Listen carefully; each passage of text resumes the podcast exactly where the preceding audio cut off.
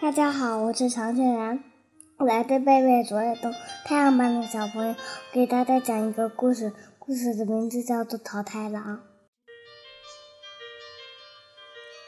很久很久以前，有一个老爷爷，有一个老奶奶。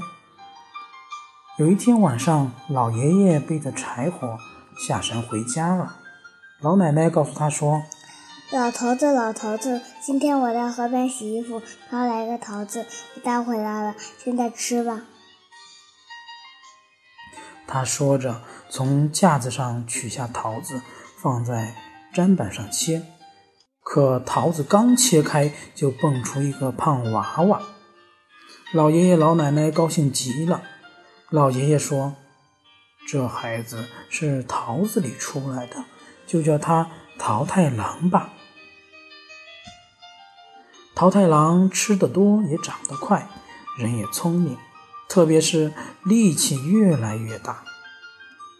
有一天，桃太郎来求他们说：“老爷爷、老奶奶，我已经长大了。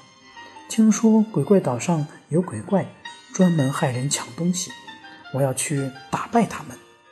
请给我做一些日本第一的团子，让我路上吃吧。”两位老人家劝他说：“这怎么行啊？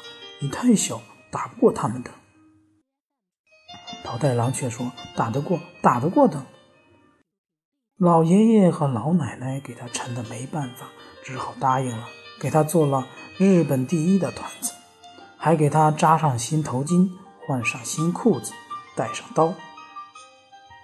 桃太郎举起一面旗子，上面写着“日本第一的桃太郎”，挺神气的出发了。桃太郎出了村，来了一只狗。狗说：“我跟你们一起去，请给我吃个团子吧。”好吧，多一个人的帮手，就多十个人的力量了。桃太郎从口袋里拿出个团子给他吃，狗跟着桃太郎走了。桃太郎和狗来到山边，来了一只野鸡。野鸡说：“我跟你们一起去，你给我吃个团子吧。”好的，多两个帮手。就多二十个人的力量了。桃太郎也给他吃了个团子。野鸡跟着桃太郎和狗走了。